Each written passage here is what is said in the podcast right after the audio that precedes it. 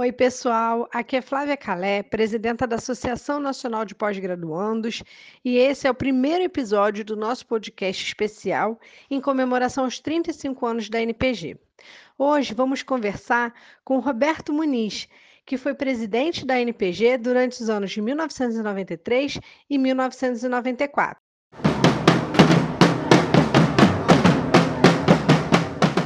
Eu sou Roberto Muniz, fiz a minha graduação em Geografia na USP, São Paulo. Depois eu fiz meu mestrado em História e Filosofia da Educação na PUC São Paulo e o meu doutorado em Sociologia, Estudos Comparados da América Latina e Caribe na UNB.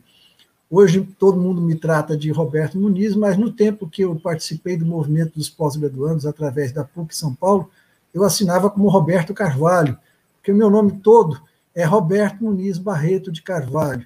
Quando eu vim para Brasília e fiz meu concurso para, para servidor do CNPq, o CNPq passou a me tratar de Roberto Muniz. E aqui em Brasília todo mundo ficou me conhecendo como Muniz, Muniz, Roberto Muniz, e o Roberto Carvalho desapareceu. E aí muitos dos colegas e companheiros da NPG da época perderam o meu contato porque tinha um tal de Roberto Muniz, mas o Roberto Carvalho sumiu. Então, eu sou Roberto Muniz Barreto de Carvalho, ex-presidente é, da ANPG no período de 93, 94. Que coisa, né? É. Você vai ver nos documentos todos, está assinado Roberto Carvalho, cita Roberto Carvalho e não aparece o Roberto Muniz. Eu não usava o Muniz para nada. Era o primeiro e último nome. Veio para o CNPq, não sei porque resolveram me colocar no crachá, vinha Muniz, o e-mail era Muniz, e aí ficou Roberto Muniz. e pronto. Eu era professor, professor de ensino médio, estava em busca de qualificação, queria aumentar os meus horizontes, né? Quando estive na graduação, eu pouco atuei no movimento estudantil, eu fui mais ativo no movimento de alfabetização popular em São Paulo. Durante 20 anos eu trabalhei junto ao movimento operário com alfabetização de adultos. E lá pelas tantas achei que era importante voltar à universidade e aí descobri o programa de História e Filosofia da Educação que havia sido criado pelo professor Denirval Saviani. Então tinha uma posição de esquerda bem marcada e aí eu entrei na pós-graduação. Entrando na pós-graduação, eu conheci a APG, tive notícias da existência de uma APG na PUC São Paulo. Naquela época, a APG estava inativa, é, e ela funcionava, o espaço que deram à APG na PUC, todo mundo comenta muito isso, era um banheiro, né? era um pedacinho de um banheiro que tinham tirado os vasos sanitários e deixaram lá a APG ela estava inativa, parada, e aí, junto com alguns outros mestrandos, estudantes de pós-graduação fazendo mestrado, principalmente na área de direito, é, nós nos organizamos para reconstruir a, a APG da PUC São Paulo. É, se formou uma chapa, o presidente da chapa era o Harrison Targino, do Direito, e eu vice-presidente é, da área de educação. Né? Nós é, foi chapa única, nós ganhamos a eleição com bastante participação e começamos a reconstruir a APG PUC São Paulo. Saímos do banheiro, conseguimos uma sala, né, e começamos a ocupar os espaços é, dos pós-graduandos na universidade. Isso foi muito importante porque é, o movimento estava praticamente inexistente. E a gente começou, então, a participar dos colegiados da PUC São Paulo, particularmente do colegiado dos cursos de pós-graduação, né? De cada curso a gente começou a ter um representante para discutir a questão de bolsas, formar as comissões de bolsa, e também a gente é, conseguiu uma boa integração com o movimento estudantil na PUC, que era muito forte, principalmente por, pela questão das mensalidades. A PUC, apesar de ser uma, uma, uma, uma instituição confessional, ela é paga e as mensalidades vinham subindo muito. É, então, o Arson fazia mais a política da pós-graduação, as relações, e eu, como vice-presidente, me integrei muito no movimento é, contra as mensalidades e, e, particularmente, com os centros acadêmicos da PUC. É, tanto é que a PG foi ativa participante durante mais de dois anos de todos os movimentos contra o aumento de mensalidades. A gente participava ativamente deles, é, chegando a participar das ocupações. Em dois anos, nós participamos de três ocupações, duas de reitoria e uma de mantenedora, e geralmente eu estava à frente disso, fazendo essa relação APG e graduação, e era muito engraçado, Flávio, porque o pessoal virava para mim e dizia assim: Vem cá, o que, que você está fazendo aqui? Você é pós-graduando. pós-graduando não faz movimento estudantil. E a gente dizia, mas eu pago mensalidade que nem vocês. Então nós temos que unir e lutar contra esse aumento abusivo. Porque a pós-graduação era vista como se fosse uma coisa de elite, né?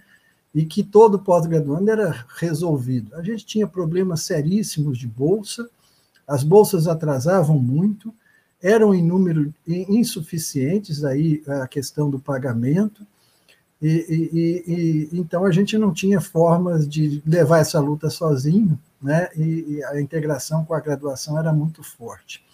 O Arson Tagino, que, que, que era muito preocupado com a integração da PUC no movimento nacional, foi participar no movimento em Florianópolis, do congresso que houve em Florianópolis da APG, da NPG. Foi aí que a gente conheceu a NPG, a gente não, não, não sabia. Isso foi em 92, 93. 92, 93. É, houve um congresso nacional, a gente recebeu um convite se não me engano, o convite partiu do pessoal da EPM, a Escola Paulista de Medicina, hoje Unifesp, da Soraya Smile, e aí o Arson foi nos representar para conhecer, né? Fomos lá conhecer e ver o que era, como é que nós poderíamos estar juntos aí no movimento nacional. O que resultou é que Arson voltou de Florianópolis como coordenador geral da NPG. Na época, a NPG não tinha presidente, nós tínhamos uma estrutura de coordenações. Eram coordenações e tinha um coordenador geral. Isso foi lá para conhecer e saiu coordenador geral pela PUC São Paulo. É, é, é interessante é, contar essa história, por quê? Porque a, o movimento nacional já tinha uma história, já tinha uma trajetória, mas ele estava num momento de descenso. Né? O pessoal mais antigo já estava é, é, defendendo as suas teses, suas, suas dissertações, e estavam saindo, então fez aquele meio vazio e estava chegando gente nova. Foi o caso da PUC São Paulo, que participou da, da criação da NPG, mas tinha se afastado. Né? Ela fechou. Depois, quando a gente voltou, aí a, a gente acabou entrando de cara no movimento nacional e o Arcio foi eleito. É, ele fez a, gestão 92-93.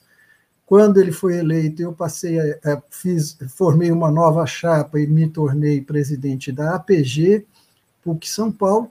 No ano seguinte, o congresso foi em São Paulo, na USP, né? E no congresso da USP, eu, eh, sem querer também, sem querer querendo, houve uma grande articulação nós passamos mais de três dias na USP e eu acabei encabeçando uma chapa para a, a, a NPG que foi vitoriosa.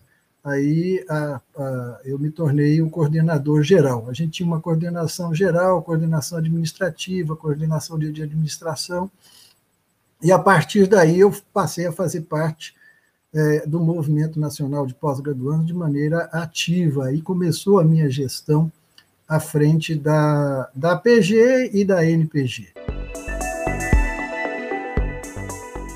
O Congresso da USP marcou um momento importante, é, não só por causa da minha eleição, mas é porque houve aí uma, uma volta a, de, de, uma perspectiva de crescimento dos, do, do movimento nacional de pós-graduandos. Né? Nós conseguimos é, fazer um, um congresso representativo, né? E a partir daí, nós fizemos um esforço muito grande, todo mundo que compôs a, a direção da NPG, de realmente rearticular o movimento dos pós-graduandos a nível nacional. Quando eu assumi a coordenação geral, a presidência da NPG, a, o movimento estava muito restrito às principais universidades, isso significa que ele estava muito preso em São Paulo, né, Minas Gerais, é, Rio Grande do Sul, alguma coisa a, gente tinha alguma notícia do pessoal do Rio, e do resto do país a gente tinha muito pouco. Né? Embora na criação da NPG a gente tinha notícias de outros estados participando. Então, a, a minha gestão ela foi marcada por uma, uma, uma ação é, muito forte de tornar de novo a, a NPG uma entidade de fato nacional, ou seja, que ela tivesse a maior representatividade possível em todas as, as universidades e nos diversos estados do país. Né? Esse foi um esforço que a gente fez e nós partimos de um texto provocativo que tinha como título a NPG, um gigante com, com os pés de barro. Ah, por que, que a gente chamava a NPG de gigante com pés de barro? Porque a gente tinha conquistado uma respeitabilidade, o movimento tinha conquistado uma respeitabilidade dentro de algumas universidades importantes e dentro das agências, né? Nessa época, a gente já tinha assento no, no, no, Conselho Científico Tecnológico da CAPES. Ainda não era o Conselho Diretivo, que a CAPES não tinha, era o CTC, se não me engano a sigla. E a NPG já tinha assento lá. A gente brigava para ter assento no CNPq, ainda não tinha. Então, a gente tinha uma. É, era reconhecido pela comunidade, participávamos ativamente das reuniões da SPDC, né? mas as APGs estavam enfraquecidas, por isso um gigante com pés de barro. E a ideia, então, era recuperar isso por todo o país e, e, e fazer principalmente é, encontros, buscar, além dos encontros normais que a gente tinha, né, a, a NPG tem um congresso e o, o encontro de APGs, né, o, o CONAP, isso, né, a gente começou a fazer encontros estaduais e encontros regionais. Né? Em São Paulo, por exemplo, que tem mais é, universidade, a gente chegou a fazer um estadual e fazer um regional sudeste, juntando Minas, Rio, Espírito Santo. Né? A gente fez em São Carlos, fizemos em Jabuticabal, né? Eu fui, tive a oportunidade de ir a Viçosa, então a gente procurou andar bastante. O Rio Grande do Sul fez um, um, um a PG URGS era muito forte, eles conseguiram fazer um regional e depois um estadual, né? E assim a gente foi é, é, ampliando a quantidade de APGs participantes. Tanto que quando eu encerrei meu mandato em 94, é, nós já tínhamos APGs atuando e representadas na ANPG do Rio Grande do Sul, Santa Catarina, Paraná, São Paulo, Minas Gerais, Bahia, Paraíba, Pernambuco. Tinha uma Pro-APG em Manaus, uma outra Pro-APG em Belém, é, Brasília, né, o Distrito Federal sempre teve presente. Aí é bastante importante lembrar de uma figura que passou por várias diretorias, que era o Dorivan Ferreira, é, ele fazia toda a parte de relações institucionais aqui com as agências aqui em Brasília. É, é, nos ajudou muito, tanto na minha gestão quanto a do Arce, e nas próximas, porque como ele morava em Brasília e fazia parte da, da PG Brasília, é, é, ele sempre estava recepcionando a gente. É, é, importante lembrar aqui uma coisa que às vezes hoje o pessoal não, não, não tem noção, mas a, a NPG e as APGs eram um pouco diferentes do que é hoje, pelo menos da visão que eu tenho do que é hoje. Por exemplo, a NPG não tinha fonte de recurso nenhuma. Nós não tínhamos uma arrecadação própria, não tínhamos financiamento de nenhum lugar. Né? E como é que funcionava a, APG, a NPG? Ela funcionava com o apoio das APGs. Então, é, qual era o compromisso da PG PUC com a NPG? Como eu era coordenador geral, a PG PUC se comprometia a bancar minhas atividades, passagens é, para as viagens, me liberar, e assim por diante. Cada APG que compunha a coordenação da, da NPG é, se responsabilizava para manter é, a, a, a, a NPG e o seu representante, para poder ir a reuniões da, da, da nacional, né? E era muito difícil isso, porque como a gente não tinha recursos, as APGs também não tinha, né? Naquela época a gente não não emitia carteira de estudante, então não tinha essa fonte de arrecadação hoje. Né? Havia uma gran, um grande debate no seio do movimento se a gente deveria ter isso ou não. Né? Muitos diziam, não, mas isso é coisa de estudante da, de graduação. Pós-graduando é um profissional em formação. Ele não deve ser confundido com o estudante. A gente brigava muito para ser considerado um quarto setor dentro das universidades. Quais sejam? Você tinha os, os docentes, os, os estudantes, os pós-graduandos e os servidores. Né? Então, a gente brigava, inclusive, para ter assento nos órgãos colegiados dessa forma. Na PUC, a gente dividia o consumo com os estudantes da graduação e a gente era o, o titular no de administração e finanças, né? além de todos os colegiados da, da pós-graduação. Essa foi uma luta também importante da, da, da, da, da NPG à época, que era ocupar esses espaços, dar essa cara para o movimento, né? e reforçar as nossas representações. Deixa eu ver o que mais. Que eu... Ah, sim, e, e, por isso, então, a gente tinha muita dificuldade para poder é, é, realizar os nossos encontros. A gente sempre estava brigando com a ausência de recurso, né? Na PUC a gente conseguia recursos porque a gente conseguia uma inserção institucional muito forte. Então, a maioria das nossas passagens eram bancadas pelo colegiado da pós-graduação da PUC São Paulo. Né? Eles entendiam que, de certa forma, como a gente brigava por bolsa e as bolsas eram importantes para a universidade, é, é nada mais justo do que nos ajudar a brigar por bolsa. Então, minhas passagens geralmente eram custeadas pela universidade. Né? É, e, e, naquela época, para vocês terem uma ideia, parece que eu estou falando de um passado muito distante, mas não é tão assim, né? É, década de 90, a internet estava começando. O instrumento que a gente usava para nos comunicar não era nem é, o que a gente usa hoje, era a tal da Bitnet, não sei se vocês já ouviram falar, que era a primeira rede de internet entre as universidades, e que nem todo mundo tinha. Né? É, hoje é, o pessoal faz tuitaço, é muito comum a gente ficar fazendo tuitaço, mas naquela época a gente não tinha o Twitter, a gente fazia chuva de e-mails. Né? Era um movimento que aí, através da Bitnet, a gente, todo pós-graduando tinha acesso à Bitnet, pelo menos nas, nas principais universidades públicas, a gente fazia chuva de e-mails para pressionar, ou então chuva de cartas. Né? Chegamos a, a, a imprimir cartas para distribuir para o pessoal, para ir no correio e pressionar a CAPES, o CNPq, o Ministério, é, e os congressistas em favor das, das nossas pautas. Né? É, é, então, havia muito essa, essa, essa dificuldade de atuação da NPG. Então, vocês imaginam o esforço, por exemplo, da gente poder é, viajar para Paraíba, que eu fui, porque lá tinha um movimento nascente, para poder ir para Pernambuco, enfim, para todo lado era é, muito difícil. Mas nós conseguimos, o movimento cresceu, né? e isso foi bastante importante para a consolidação da, da NPG. Na época, a gente também tinha outras pautas é, é, que foram bastante significativas. Uma delas era a lei de pós-graduando. Né?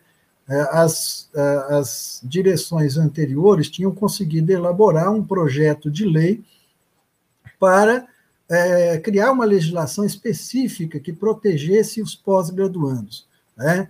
Né? É, hoje, a gente já conquistou, por exemplo, o direito das, a, a, a proteção à maternidade para as pós-graduandas, mas na época isso não existia. Então, a gente colocou isso num texto de lei, que foi encampado é, pelo deputado, na época, deputado pelo PT, Florestan Fernandes. O Florestan é, é que aceitou defender o nosso projeto de lei e a gente acompanhava isso é, no Congresso. Eu tive que ir muitas vezes ao Congresso conversar com o Florestan para isso andar. Né? E nós conseguimos uma grande vitória na, na, nesse período, que foi a aprovação da lei dos pós-graduandos, na Câmara, em todas as comissões, e conseguimos encaminhar ela para o Senado. Né? É, é, é, e isso foi um, uma verdadeira façanha, porque havia muitas resistências quanto a conceder direitos é, a, aos pós-graduandos. Né? Infelizmente, O projeto de lei chegou no Senado, caiu na mão do senador Fogaça, do Rio Grande do Sul. Né? Ele sentou em cima. Aí, mais tarde, veio a, a, a proposta de uma da, da, da, da, atualização da LDB, a Lei de Diretrizes de Base da Educação, e o Darcy Ribeiro, que era é, muito versado nas questões do Congresso, é, viu que a proposta de LDB estava sendo desvirtuada, aproveitou o trâmite da LPG, que era a Lei dos Pós-Graduandos, desenterrou a LPG, chamou para ela e enfiou ela dentro da, da, da, da, da, da Lei de Diretrizes da Educação, a LDB, e conseguiu aprovar o projeto é, de LDB que ele queria, mas com isso morreu a lei dos pós-graduandos e dela quase nada foi incorporado na lei de diretrizes e base para a educação. Tanto que mais tarde nós tivemos que apresentar outros projetos, e aí é, vocês vão ter esse histórico mais para frente. Uma outra luta que a gente tinha era contra o atraso de bolsas. O atraso de bolsas eram constantes e a gente não tinha um acompanhamento disso. A gente ficava no sufoco de receber esses recursos. É, chegava final de mês, a gente não sabia se recebia a bolsa certinho ou não. E houve uma luta muito forte. Eu não, não me lembro se esse decreto foi aprovado durante a minha gestão, se foi na do Ariston Targino. O fato é que nós conseguimos, primeiro, vincular é, o valor das bolsas ao salário dos professores das universidades federais. Isso foi feito no, durante o governo Itamar, começo do, do governo Fernando Henrique, né? e, infelizmente, mais tarde, o, governo, o próprio governo Fernando Henrique acabou por é, romper esse vínculo, o que eu acho que foi muito prejudicial para os pós-graduandos. Né? Na época, a gente construiu, foi a primeira publicação do histórico da NPG que foi coordenada pela Soraya. Né? Nós conseguimos, no final da minha gestão, lançar esse primeiro volume que contava a história da, da NPG. Foi a primeira tentativa de construir uma história da NPG. É, existem depoimentos, alguns documentos, fotos de cartazes. Né? A gente tinha um, um, um arquivo de, dos cartazes do movimento dos pós-graduandos, retrata bem a nossa movimentação. Né? A gente tinha muita relação com o movimento docente e com a SPBC, tanto que no começo a NPG fazia os seus congressos sempre durante a SPBC. Na minha gestão, a gente já não fazia isso, a gente fazia congressos próprios. E também foi durante a minha gestão que a gente começou a fazer a divulgação da produção científica dos pós-graduandos. A gente fez o primeiro encontro de produção científica do Estado de São Paulo, com a produção de, de, de, de, um, um, volume, com os trabalhos publicados, e também, lembrei, acho que isso é interessante, foi durante a minha gestão que a gente aprovou a logomarca da NPG, essa que a gente tem hoje. Isso foi iniciativa do, do, do acho que era diretor administrativo, Luiz de Souza, Luiz de Souza, não de Souza, era pós-graduando em São Carlos, na Universidade Federal de São Carlos. Acho que hoje é professor lá na Federal do Rio Grande do Norte. E ele falou: Bom, nós precisamos criar uma logomarca. Esse símbolo, só o nomezinho ANPG não dá. E aí o pessoal falou: Tá bom, você arranja alguém para fazer, faça uma proposta aí, que depois a gente aprova no Congresso. E ele conseguiu um colega, que era designer, que fez essa proposta de logomarca. Né? É, é, infelizmente, a gente até não tem o registro do nome da pessoa que fez. Né? Eu lembro que na época alguns falaram assim, pô, mas esse negócio de bandeira fica meio né, verde e amarelo. E a gente falou, não, mas é uma entidade nacional, ela tem que constar isso. E, e de fato, acho que foi uma, uma sacada muito boa, é um símbolo muito importante, né? ele pegou, ah, tanto que a gente usa até hoje eh, essa logomarca, e era mais uma tentativa de fixar a imagem da, da NPG, de promover os pós-graduandos uh, uh, a nível nacional, né, como, enquanto entidade. Só para contextualizar, Roberto, essa coisa da ciência, como que era essa agenda da ciência? Gente, ah, você falou muito aqui das agendas dos pós-graduandos, uhum. a lei de pós-graduandos, a luta por bolsa, contra aumento de mensalidade, mas no contexto da ciência geral, a gente estava nesse debate, como que a gente se inseria nesse debate? A NPG, desde o início, Flávia, foi muito ativa nessa, né, nesse campo, né? A gente sempre se identificou como participante do, do, do, da comunidade científica, né? É, do Sistema Nacional de, de, de, Ciência e Tecnologia Brasileiro. E, e, isso era uma coisa que nós brigávamos muito para ser aceito. Tanto que a gente chegava sempre dizendo: olha, nós pós-graduandos somos responsáveis por cerca de 80% da produção científica. Se não participando, produzindo diretamente, a gente contribui, porque não se tinha essa noção, né? A comunidade tinha um pouco assim, ah, vocês tá, vocês participam. E a gente dizia, não, não é só assim participa. A gente tem participação direta e tem responsabilidade na produção brasileira. Então, a gente acompanhava todas as pautas da comunidade científica e participava ativamente. É, como sempre, havia grandes e graves problemas com orçamento para a área, né? E também havia instabilidade das agências. Vamos lembrar, a NPG participou ativamente na, na recriação da CAPES. Em 90, o Collor acabou com a CAPES numa canetada, e nós tivemos que correr atrás né, a comunidade, a NPG teve presente para reerguer isso. E a gente sempre teve nas lutas em favor de mais bolsas, né, de maior estabilidade para a, a, a, a área de ciência e tecnologia. E a gente fazia isso dentro do conselho lá da CAPES e brigando por um assento dentro do conselho do CNPq. E aí tem uma historinha curiosa, para descontrair um pouco, eu tive uma oportunidade de ir ao CNPq e encontrei com o presidente na época, que era o professor Lindolfo Carvalho Dias. E o professor Lindolfo, muito simpático, nos recebeu e eu cobrei dele, professor Lindolfo, nós temos uma pauta reivindicando um assento dos pós-graduandos no Conselho Deliberativo do CNPq. Afinal, nós fazemos parte da comunidade científica. Ele disse: Não, eu sei. Me chamava de menino. Não, menino, eu sei. Nós estamos vendo isso. Mas não preocupa, vocês podem vir na reunião quando quiserem, as reuniões são abertas, venham, vocês serão muito bem-vindos. Tá bom. Mas era aquela, aquele convite, né? Passa lá em casa, mas não dava o endereço. Como essa, a, a, as datas das reuniões do Conselho Deliberativo não eram publicadas, não tinha página na internet ainda, a gente não sabia quando tinha essas reuniões e por isso a gente não conseguia acompanhar. Mas aí eu fiz amizade com um assessor da presidência, e ele se comprometeu a me avisar com antecedência quando ia ter a reunião do Conselho Deliberativo do CNPq. Quando teve, eu corri na PUC, pedi passagem e vim para Brasília. E comprei meu primeiro é, blazer, porque eu não tinha blazer no interno, mas para ir para o Conselho Deliberativo, a gente comprei um marronzinho básico, numa liquidação, e vim para Brasília.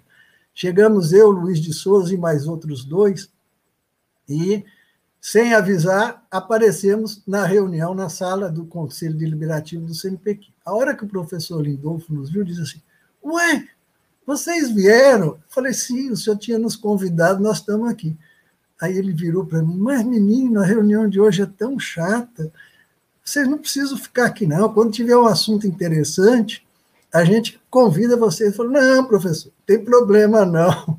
Nós estamos bem aqui. Tem problema ficar? Não, de jeito nenhum. Flávio, nós ficamos lá o dia inteiro. A reunião, de fato, era muito chata, porque estava se discutindo os comitês assessores para o CNPq, então era escolha de nome, que a gente pouco ou nada acompanhava, mas a gente criou um tal constrangimento que eles sugeriam um nome e olhavam para nós. esperando que a gente dissesse alguma coisa. Nós ficamos lá o dia inteiro. Nunca mais o professor Lindolfo deixou de nos convidar oficialmente e avisando a pauta. então a gente marcava a presença assim, brigava assim, junto com a comunidade científica. Hoje, a nossa participação nos conselhos, agora a gente quase caiu né, do conselho da CAPES, essa. Uhum a nossa representação ela varia muito de acordo com a conjuntura, né? E, e, os tempos atuais refletem um momento de fechamento, né? Então, é, é, muito difícil, e você vê que sempre foi uma luta, né? Sempre teve essa dificuldade, né? Muito. E é, na época a gente tinha um processo inflacionário muito grande, então a área perdia muito recurso, né? Em conta da, da, da inflação. É, a vinculação do nosso no, da, do valor da bolsa ao salário dos professores era para tentar evitar essa perda, né? A briga por orçamento também era para liberação rápida por conta da, da inflação. Havia a questão da importação de insumos, que, que, de certa forma, depois o CNPq resolveu com importa fácil, mas hoje voltou atrás. Né? É, então, nós fizemos conquistas na área de CLT, mas houve um recuo muito grande para essa época. Um outro detalhe é que a gente era uma comunidade muito pequena também, né? A gente brigou muito pela expansão do sistema de bolsa para poder alimentar o sistema de CIT. É, e como a gente era uma comunidade muito pequena, a gente se relacionava muito e havia muitas atividades culturais. A gente nos congressos tinham atividades culturais, era um momento de muita confraternização entre os pós-graduandos. A gente não produzia muita festa porque não tinha muito dinheiro, mas tinha muita confraternização.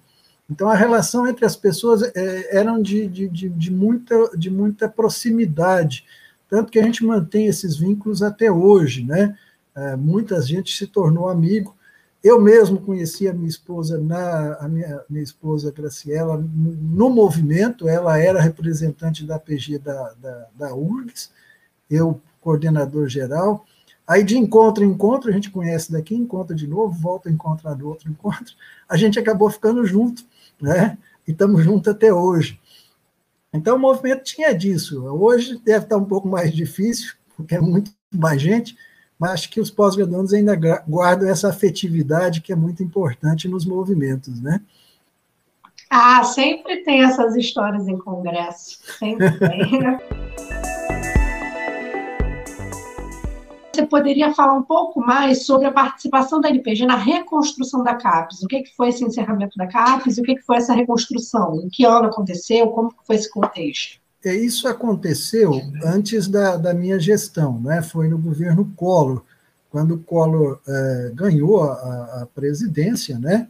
É, ele, de uma canetada, acabou com a, a CAPES. Né? E ela ficou extinta durante, se não me engano, uns, pelo menos uns seis, seis sete meses. E, e, isso mudou radicalmente todo o sistema de, de bolsas. Né? É, de, e, parte das bolsas, a administração das bolsas, foram parar no CNPq. Né? E isso gerou também, depois, na hora de, de reconstruir a CAPES, uma certa confusão entre os papéis das duas agências, porque, de repente, todo o sistema de pós-graduação ficou dependendo do CNPq, que sempre acompanhou os movimentos da, da, de, de, dos cursos, né? mas uh, isso era a atribuição principal da CAPES. A NPG entrou de, de, com toda a força nesse movimento pela recriação da CAPES, junto com a SPBC, a Academia Brasileira de Ciências. Houveram manifestações nas ruas, né? É, como, como eu falei para vocês, chuvas de cartas e, e e-mails que a gente organizou, né? E a partir daí, eu acho que foi a partir daí que a gente conseguiu também, quando ela foi recriada, o assento no CTC, né?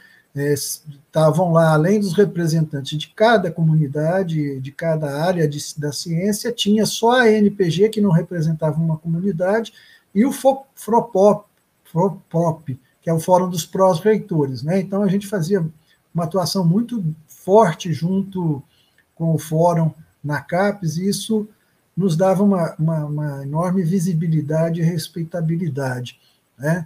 É, porque a gente levava sugestões, a gente levava crítica e atuava junto das áreas. Né? Então, foi muito significativo. A NPG é, cresceu muito, ela ganhou relevância, a gente conseguiu é, é, é, se tornar uma entidade nacional, depois, mais tarde, ela sofreu algumas crises, né? O meu sucessor foi um colega nosso é, que participou da minha chapa, depois virou presidente da NPG, o Roberto Germano, lá da Paraíba, né, professor do, do campus acho de Areias, e mais tarde ele foi presidente da, da do INSA, Instituto do Semiárido, né, durante um período. Depois dele veio Elvira Galvão, que era nossa colega lá da PG PUC, também foi importante, porque era uma mulher uma mulher da região é, é, amazônica, ela de Belém, né? É, foi muito bom tê-la. E é, com isso a, a, PG, a NPG cresceu muito. Tanto é que a gente quase, por exemplo, não tinha disputa política em torno da, da, da PG, os movimentos, os partidos políticos quase não faziam a disputa, e hoje a PG, é, você tem isso presente, o que é um sinal bom, né? de que as forças políticas dão atenção para a instituição. Né? Isso é importante. E outra coisa, a gente participou ativamente dos movimentos pela democracia e pela reconstrução da democracia no país. Né? Eu tive a oportunidade, por estar à frente da IPG, da NPG, por exemplo, de é, ter participado na, na, redação do primeiro programa de governo Lula, que teve como primeira vez no Brasil um programa que inseria a ciência e tecnologia como programa de candidato a, a governo, como programa para governo. Né? Antes se falava de qualquer coisa menos de ciência e tecnologia. Candidato a presidente não falava em, em ciência e tecnologia.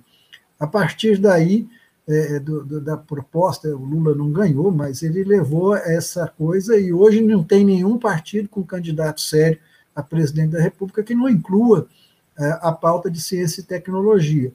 E você veja que nós, a MPG, acabou participar desse, desse, desse movimento, que também mostra um outro reconhecimento que a gente teve. Depois vieram pessoas muito significativas que vocês vão ter oportunidade de entrevistar, como o Medeiros, que foi uma pessoa que começou lá na PUC São Paulo com a gente e tinha uma, uma, uma visão de mundo muito bacana, acabou indo para a China, né? A mais recente teve a Elisângela, que conheci, que uma, é uma figura fantástica, né? o, o Felipe Chiarello, que é outra figura fantástica. Acho que isso deu, essa geração da Elisângela, do Felipe, depois deu um gás para a NPG fantástico. Isso foi outra etapa de crescimento e de transformação da NPG, que difere muito dessa reconstrução que eu participei na minha época, né? Vocês pegaram um outro contexto e que possibilitou tornar cada vez mais forte, cada vez mais representativo, cada vez mais influente na vida social, política brasileira, mantendo essa tradição de lutar pela uma sociedade mais justa, porque isso é, sempre foi um princípio básico da NPG, né? buscar uma sociedade mais justa, mais igualitária, é, é, democrática, profundamente democrática. Isso marcou todas as gestões nossas, a preocupação pela transparência, pelo debate. Né?